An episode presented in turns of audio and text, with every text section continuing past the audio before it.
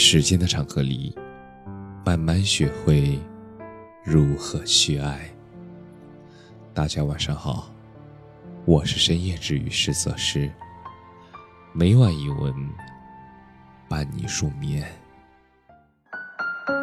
愿下一次爱与被爱可以同时发生。我曾以为爱情。它可以填满人生的遗憾，然而创造更多遗憾的，却偏偏还是爱情。曾经我们以为喜欢一个人是自己的事情，对方怎么想无关紧要。后来我们发现，爱情的本质是一只双人舞，而不是一场清丽孤寂的。个人独白。一个人无法开始一场恋爱。曾经我们还以为，凭借个人一个人的努力就可以打动另一个人，也可以收获一份爱情。后来我们撞过南墙，也尝试过痛苦，我们才幡然醒悟。原来很多事情靠努力是可以做到的，唯独爱情不行。爱情不太讲究大道理，你再努力也无济于事。他喜欢短发的女孩，你就剪掉长发；他喜欢安静的女孩，你就再也不见朋友；他喜欢听话的女孩，你就再也不敢任性。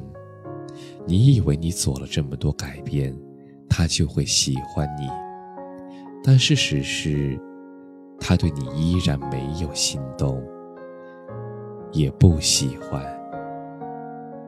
喜欢你的人，不管你是什么样子，他都会喜欢；不喜欢你的人，哪怕你再好，他还是无动于衷。你在机场等不来一艘船，你也别太执着于一个不爱你的人。你可以为爱改变，但不能变得面目全非，以至于完全丧失自我。你越是主动，就越会卑微；越是憧憬，就会越是失望。爱不到喜欢的人，固然可惜。但爱到丧失自己，却更是遗憾。你永远叫不醒一个装睡的人，就像你永远感动不了一个不爱你的人。很喜欢导航里的一句话：“你已经偏离路线，已为你重新规划路线，请在合适的位置掉头。”你看。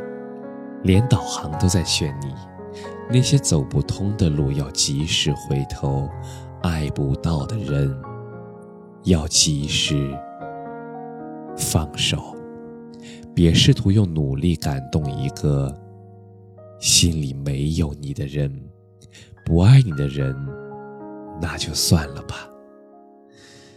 也许错过不是你的遗憾，而错过你。那才是他的损失。愿下一次，爱与被爱可以同时发生。感谢你的收听，晚安。